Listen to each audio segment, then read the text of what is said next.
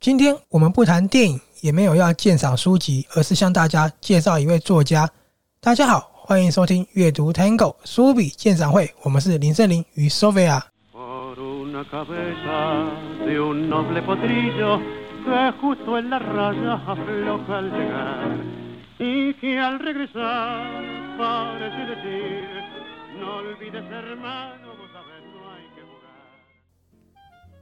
好，我们开头有讲了，今天要介绍的是作家。那在介绍这位作家之前呢，我先问 Sophia，对于犯罪跟推理小说的所有作家中啊，你有没有特别喜欢哪一个作家呢？我记得你是不是嗯还蛮喜欢泰斯格里森的？对，泰斯格里森，嗯，去年第一次看，觉得我蛮喜欢的。所以有着迷到了。对，就是看他的书，我都可以看很快。那我问一个问嗯题，你之前看推理或是犯罪小说的数量算多吗？嗯，很少，几乎没有，可能顶多看过一两本日本的而已。所以其实泰斯格里森算是你第一个迷上的。对，那我印象中，你之前是不是还很喜欢一个作家、嗯叫安德鲁斯，写哦的对就是对《对阁楼里的小花哦对，小花系列作我非常喜欢，可是它这个不太算推理小说，算它比较算是哥德罗曼史，是那种家族大宅庄园式的惊悚》小说。哦，对对，就是嗯它跟第十三个故事比较像是歌对德他们式会有的。一个庄园大宅，然后故事就围绕着正面进行。好，那我们今天就不谈这种类型，我们谈比较嗯纯粹的犯罪或推理小说。好，那这样我再问另外一个作家，因为我嗯发现你最近好像很迷上多纳多卡瑞哦西。，对，嗯好，他的作品也很好看、哦我觉得他很厉害，故事的架构掌握的非常精准，可以在很短的页数之内把他要讲的东西讲完。我们刚刚讲的这两位作家，他分别嗯来自不同的国家，是美国跟意大利。对，那我今天要介绍的作家来的地方更远哦，他来在呃自北欧，哦，有没有很远？蛮远的？对，又冷又远的北欧。那是北欧哪一个国家呢？我先卖个关子，好我先跟大家说，只要每一次提到北欧，我就嗯一定会说北欧的犯罪小说真的超厉害。嗯这个可能是我个人的喜好问题啦。我目前阅读到现在，所有嗯的我看过的北欧犯罪作品，还没有我觉得很雷的。哦，那好像真的蛮厉害的。对，所以我常常说，就是开玩笑话嗯啦。我说，如果你走进书店的话，一定要看北欧的犯罪小说，因为这根本是北欧的特产了。哦，那我还真的没看过，应该要来看一下。对，然后北欧他们也有自己的犯罪小说奖项哦，叫玻璃钥匙奖。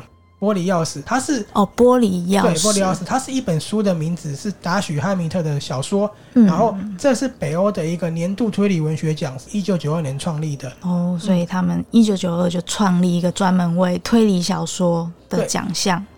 北欧的犯罪小说啊，我大致归纳出几个特点与你分享哦。嗯，第一点呢，就是他们通常在阴郁跟忧郁等等的阐述上啊，都非常非常的完整，也常常把它刻画在角色的内心与性格上，或是用来营造整个阅读的一个氛围。哦，我觉得可能是他们气候的关系。对对对，第二点呢，算是第一点的延伸哦。嗯我刚刚有说他们会讲忧郁跟阴郁嘛，对，可是你可以看到他们很多作品在精神疾病上有非常非常详尽的注目、哦，在精神疾病上。哦这个应该跟你说的天气有关系，因为我之前读过一篇对外国的报道，报道报道的内容是说，北欧这几个国家它有非常好的社福机构，然后嗯人民水平也非常的高，可是他们的忧郁症啊跟精神疾病的患者其实占比非常的高，他就有嗯对因说。为他们气候真的太冷了，而且日照时间太短，这个对其对实影响非常大。，对，他就有说是因为这个原因，所以那边的人其实生活在一个很郁闷的一个气氛中。那第三点呢是，北欧的作品通常在暴力上写的都很直接又很写实，那个直接是不带任何修饰的哦。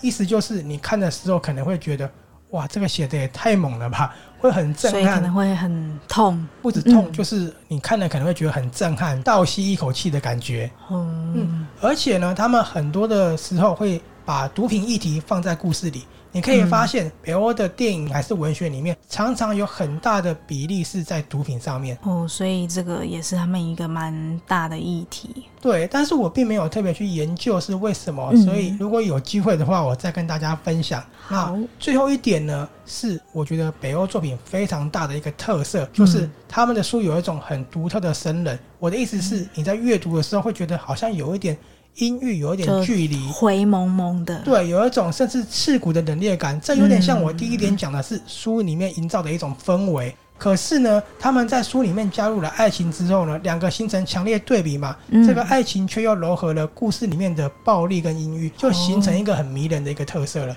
嗯，这样蛮特别的，因为我真的还没看过北欧的作品。对，所以我刚刚讲下来，你应该很明显知道两者的差异。你会不会对北欧的作品开始有一点好奇或是兴趣呢？对，真的是蛮好奇的，好，因为一般看的就是对，一般看的应该都是可能会以我们讲的阴郁或是忧郁为主，没错。可是他在嗯，注墨上可能没有那么的深刻。对，北欧这方面写的就非常的好，可能他们有真的非常多的一些病例的社会案件或是一些可以当医学报参告，考。没错。嗯，好，那我们现在要正式切入到北欧的犯罪小说家了。好，其实北欧的犯罪小说家非常非常多啦，嗯，其实要讲也讲不完，因为每个都很厉害。我书柜有一堆，就连我现在读的《雾中男孩》也是嗯也是，北欧的作品。嗯好、但是呢，其实我每次跟朋友谈到北欧作品的时候，一定会讲到的。一定会讲到，也是朋友们大家都比较知道的，就是史迪格拉神，你有听过吗？哦，没有，好，他就是写《龙纹身的女孩》那一个大师。哦，这很有名他已，经但我过也世是了没没有看过，嗯，他就是提到北欧，大家一定会讲的作一定家。会讲。那最近呢，也有一个作家，应该是两个作家，他们是一对的哈、两个作家，很多人在讨论，他是写马丁贝克《刑事答案》的麦伊·和瓦尔跟培尔法勒，哦，所以它这个就是一整个系列的对，这两个算嗯是我周遭朋友目前来讲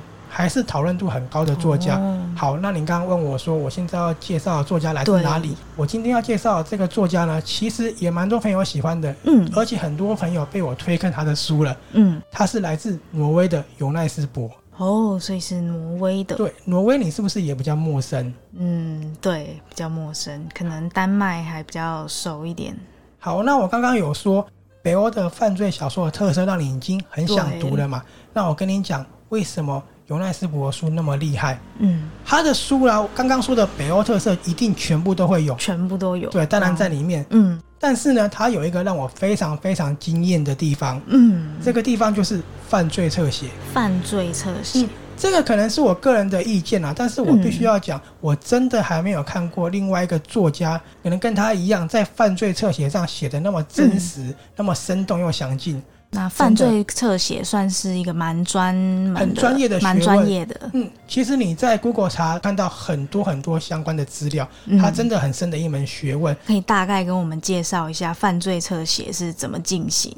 犯罪侧写呢，就是在嗯案发现场之后会有一个侧写专家，他透过现场的状况去跟你评估说歹徒犯案的心理状况、动机可能在什么样的情况，或者是说他的人格是不是有什么样的特质哦去做分析。啊，同时他也可以透过跟嫌犯去嗯沟通的时候，去跟你说嫌犯他有什么样的思维，让警察去推测他下一步要怎么去执行。嗯，所以尤奈是斯不伯是像我们看有时候看一些那种警察的剧？基本上警察的剧在国外来讲，嗯他一定会配一个专对，家。就是会有一个那个专家博士，然后他在现场，他就眼睛闭上，然后开始想象，哦对对如果对他是犯人，他第一眼看到的会是什么，然后他会怎么走过去？那走过去他会摸哪一个东西？那接下来他会就是一连串的动机，这样子，就是好像他们进入犯人的心里，然后会看到犯人接下来要做哪一步动作，这样子。对你讲的非常没错，就是这样的一个工作内嗯容。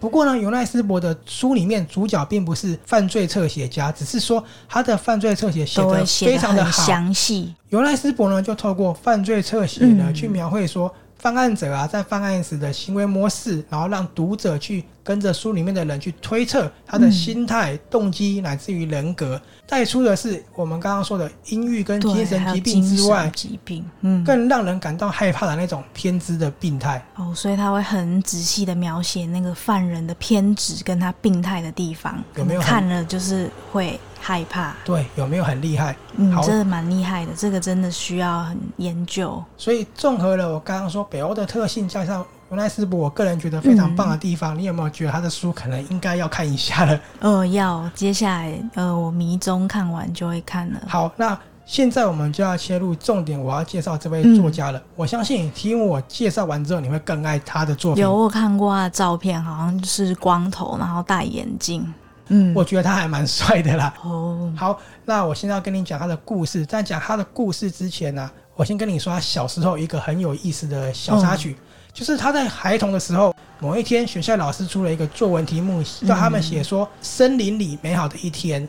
尤奈斯伯跟其他同学一样写了这个作业，可是，在他的作业里面啊，没有人可以成功的从森林里面走回来。哦，这很可怕欸、所以他他国小就可以写这么可怕的故事， 所以他的老师还啊打电话到家里啊，问他妈妈说：“嗯你们家是不是出现了什么问题啊了？”嗯这真的蛮恐怖好的。，这个是真的哦，是尤奈斯伯在法兰克福书展里面讲的一段小故事。哦，好，那关于尤奈斯伯为什么成为作家呢？他的经历其实非常的有意思，会让你津津乐道，嗯算是我觉得蛮生动的一个故事哦。他呢是出生于一九六零年是的在挪威，挪威对嗯首都奥斯陆，但是他的童年是在挪威的西部莫尔德度过的，嗯，对他并不是在奥斯城陆市长长大的，嗯然后呢，他的母亲其实是在图书馆里面工作，哦嗯所以他从小对书籍的接受就当然很就有很兴多趣，没错，他就可以看很多的书。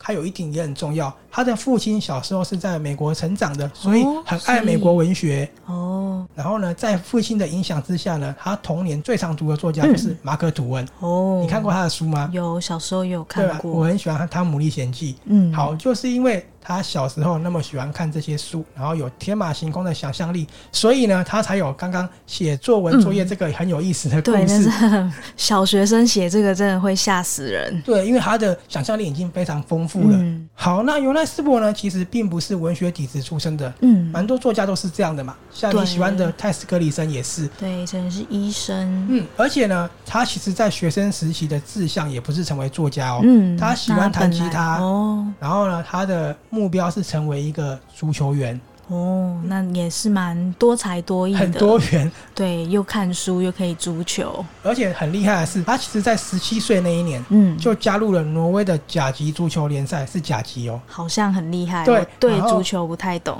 好，反正甲级就是高等级的，嗯虽然说他可能只是替补，但是也是很厉害。哦，所以就是本来可以当国手是吗？本来应嗯、该可以的，因为他才十七岁嘛。对，然后他加入的就是莫尔德足球队，他童年生长的那个地我方哦，、对，好刚刚有讲到，他就希望能够成为明星球员，但是结果在一年而已，他就因为十字韧带断掉，他的梦想就化成泡沫了。哦，那真的应该会蛮难过的，所以其实那个时候他就变得很迷，算是很迷惘很，忧郁吗，很忧郁，就像我们很嗯、多人可能毕业之后不知道未来怎么样，他也对不知道未来怎么样，他那时候就决定说，那我先去当兵好了。哦，然后以后再规划。这时候呢，他当兵就到挪威的北部了。你看、哦，嗯从西部又到北哦到部北了。部，好，然后很有意思的事情发生了。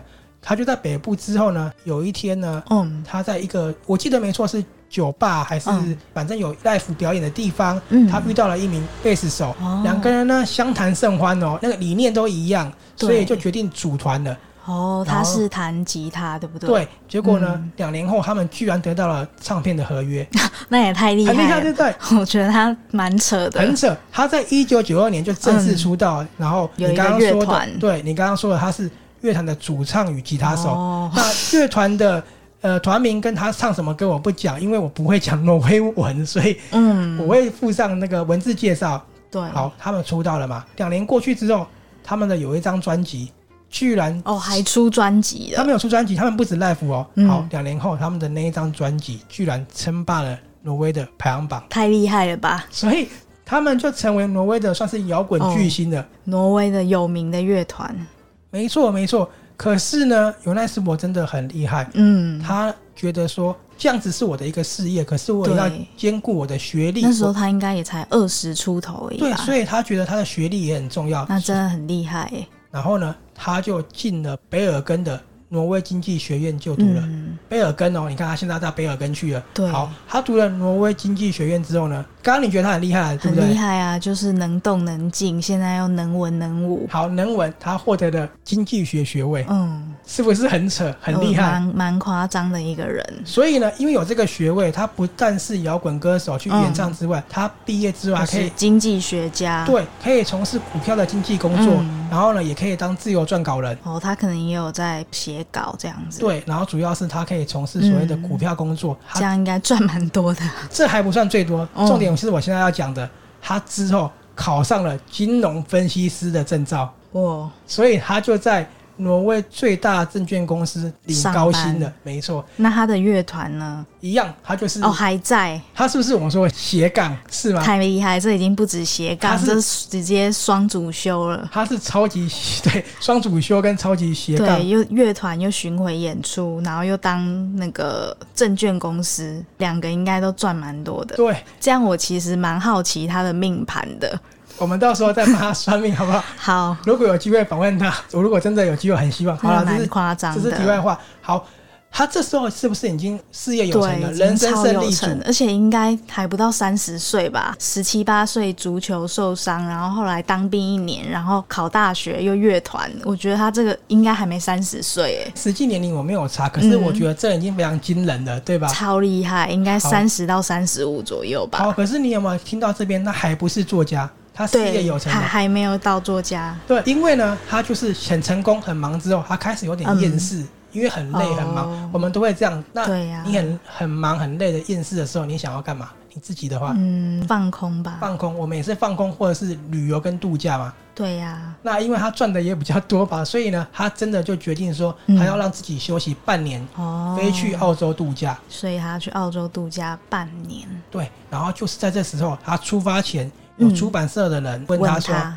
你要不要写一本书？”可是那本书呢，原本是问他要不要写一本关于乐队团、对嗯乐团巡回的书，对乐团行为的书。哦，可是呢，他其实在尝试过后，觉得说他还是想要写一本小说，嗯，所以呢，他就对出版社的人说：“可能写不出来，可是我回来一定会给你一本书，一本很不一样的作哦品。那还蛮恐怖的。想到他小时候写的故事，对，所以他其实可能想写这样的作品，就已经嗯在他脑海里面架构了。好，他的作家之路就是从就这个开始，算是一个口头的答应就开始了。嗯那你知道在哪里开始写的吗？嗯，不知道那飞机上，哦，他一上飞机就开始对，了，他在飞机飞往澳洲的那、嗯应该是三十个小时的航程吧，在那上面嗯他写了第一本书《蝙蝠的大纲哦可，是那蝙蝠你有看过吗？》，，有这边我也有书，嗯可是。也有一说是他是写剧本啊，那这个我也没办法考证，因为我没遇过他嘛。哦嗯，好，，反正就是他在上面写好了这样的大纲，嗯然后呢，既然写了，到了澳洲之后，就算度假也要把它写完嘛。对，好，我觉得或许就是因为他离开了家里，又离开半年的缘故，可能让他很深刻的想要去刻画出对于嗯国家、这种地区地域性很强烈的作品，哦，也而激且发了他的想象力对。啊澳洲跟挪威差很多欸，是一个很阳光的地方。对，所以我觉得可能就是我刚刚说，我自己认为啦，差异那么多的地方，让他觉得想写一个有关哦他自己想写，嗯，国家或是自己生活地方的一个东西吧，我嗯猜是这样啦。想要写一个很挪威的东西。对，为什么我会这样讲呢？是你看他的嗯书里面，你可以发现他书的场景啊，跟文化文化哦，都很卑尔根啊，嗯很奥斯陆啊，就是很挪威。所以呢，你可以在他很多书的第一页看到翻开来的是他附上的奥斯陆城市地图，他就是要告诉你故事就发生在这个城市里面。哦，就是他小时候长大的地方，对跟挪威的首都。而且也因为他这么特别的人生经历，嗯所以让他笔下的故事写起来跟其他作家相比，真的是非常的特别，真有的独树一格的感觉，很吸引人。嗯，所以蝙蝠一发行就拿下了我们刚刚说的玻璃钥匙奖了，是在一九九九九，七。这样很厉害。他一九九四出专辑，然后得排行榜，一九九七拿了书大又奖得奖。是不是超级斜杠？对啊，我觉得很夸张。好，没想到他这样的一个尝试，就让他成为了称霸挪威犯罪小说的大师之路了。哦，马上称霸。为什么是称霸呢？嗯他蝙蝠写了之后，里面的主角是哈利·霍勒。嗯，。好，到现在他这个系列作写了二十三年了，哦，他那哦写了十二部哈利·霍勒的作十品。二本了。对哈利·霍勒系列，还有独立作品，嗯比如说《猎头游戏》或是《马克白》哦，好，还有台湾没有发行的。对，那我跟你讲一下，他的作品有一点很特别哦。除了我刚刚嗯之前讲的那些元素之外，他的对主角是哈利·霍勒嘛，对他是一名哈利霍勒警察。可是呢，他跟一般我们读的书不一样，这个嗯警察他不是那么帅，有点落魄，有点狼狈，而且还酗酒。哦，因为一般都是那种很帅警探、FBI 什么的。，对，不是，他就是一个个子很大，然后嗯，个人行为其实不是那么好，然后又酗酒，又到处流浪的一个警察。哦，是啊好比较落魄一点的对警察。好，我们刚刚说写了二十三年嘛，对，在这个过程中啊，他以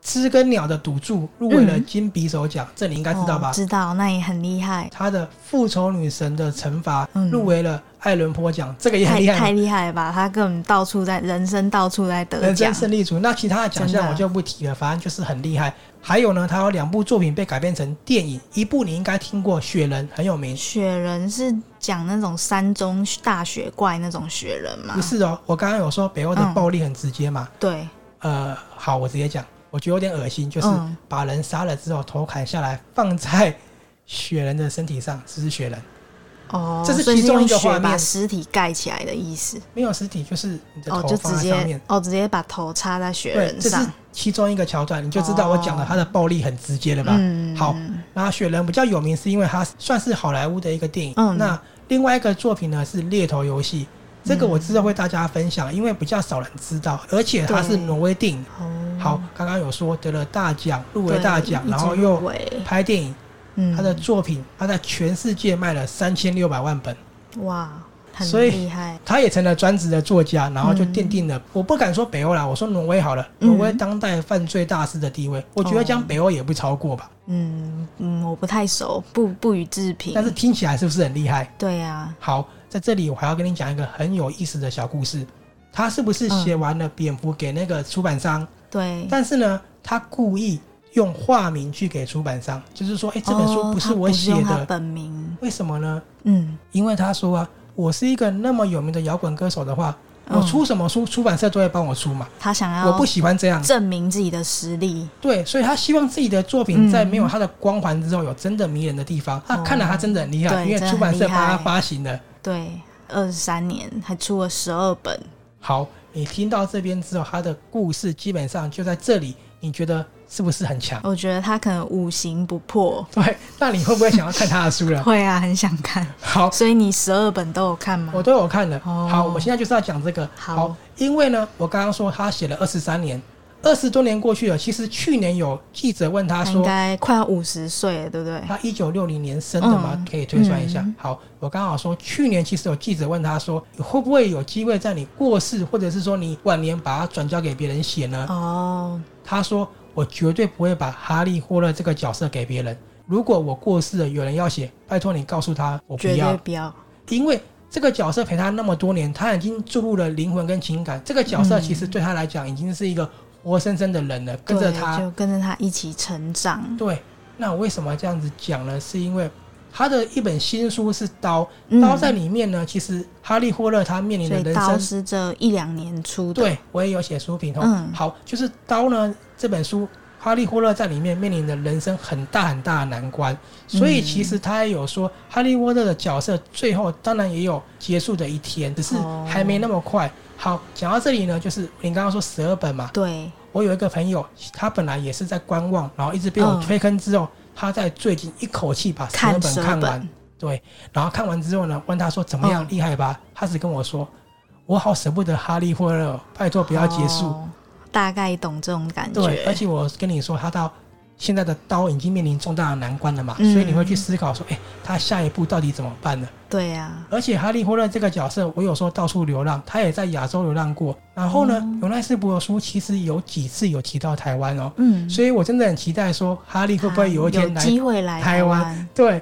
好，那我讲完这里之后那我呢，好奇，他还是每年都会去不同国家旅行吗？我觉得一定然都后就会，像哈利·霍勒也在旅行一样，顺便去收集资料，这样。我觉得一定会，因为他的作品其实每一本都带给我不同的感受。嗯，虽然说所以他可能考察考究的很彻底。对，虽然说核心都在哈利·霍勒上面，可是它嗯呈现出来的是截然不同，而且每一集的病态完全不一样。哦不一样的病态，好，我讲完了，你有没有嗯觉得被我推坑了呢？是有不是我很觉得强？太厉害了，这一定要看。很一定要看，对不对？对好，如果你喜欢哈利波特的话，有两个地方你一定要去。哪两个地方呢？当然就是挪、啊威，哦对，挪威没有，我要讲的是粉丝团。老板好，山，哪两个地方呢？第一个是台湾的尤奈斯伯粉丝团，有很多他的资讯。哦，然后第二个当然是出版社漫游者文化的粉丝团了。当然，如果你的外文能力真的很好的话，嗯也可以直接追踪他本人的一个本人粉丝团。那我觉得还有一个地方你一定要来，就是阅读 Tango 苏比鉴赏会。对在这一里定要呢，来对鉴赏一下在。这里呢，我们都有放哈利波特我写的书评，当然嗯我们讲了他的故事也有放在上面哦。没好错，那我刚刚有说，我之后会做一个节目，是介绍他的作品《猎头游戏》。对为，什么呢？因为猎有头改游编戏电影，改编电影之外呢，它其实没有做太多的变动。嗯书里面重要的地方，它都有用都画有面演呈出来嗯现出来，非常的好看。你看了它，大概对书也了解了差不多七八七成。八成。嗯而且我刚刚有说它是挪威的电影，一般人对挪威电影比较陌生吧？嗯，对，北欧真的是比较少一点。如果呢，你也很期待我们之后的节目呢，也欢迎定期来我们的阅读 Tango 书笔对鉴赏会的 podcast 去收听哦。对，然后追呢踪一下。对，也到我们的粉丝团去点个赞，看我们的贴文。那我们今天呢就介绍到这里了，嗯我们下次见，拜拜。拜拜。